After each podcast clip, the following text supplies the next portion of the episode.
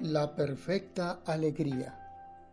El pausado silencio de la nieve pone tal seriedad en el paisaje que los pocos gorriones que se atreven a volar enmudecen.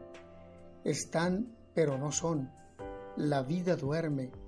Duerme la savia del almendro soñando flores blancas, otra nieve llena de luz.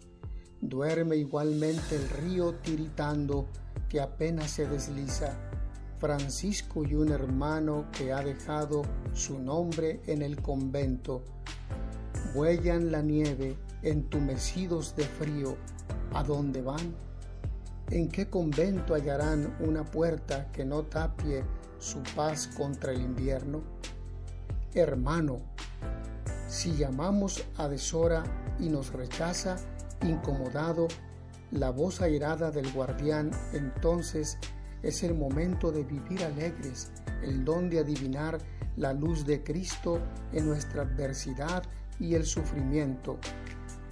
Sufrir contrariedad y que nos muestren su cara descompuesta los reveses más impensados.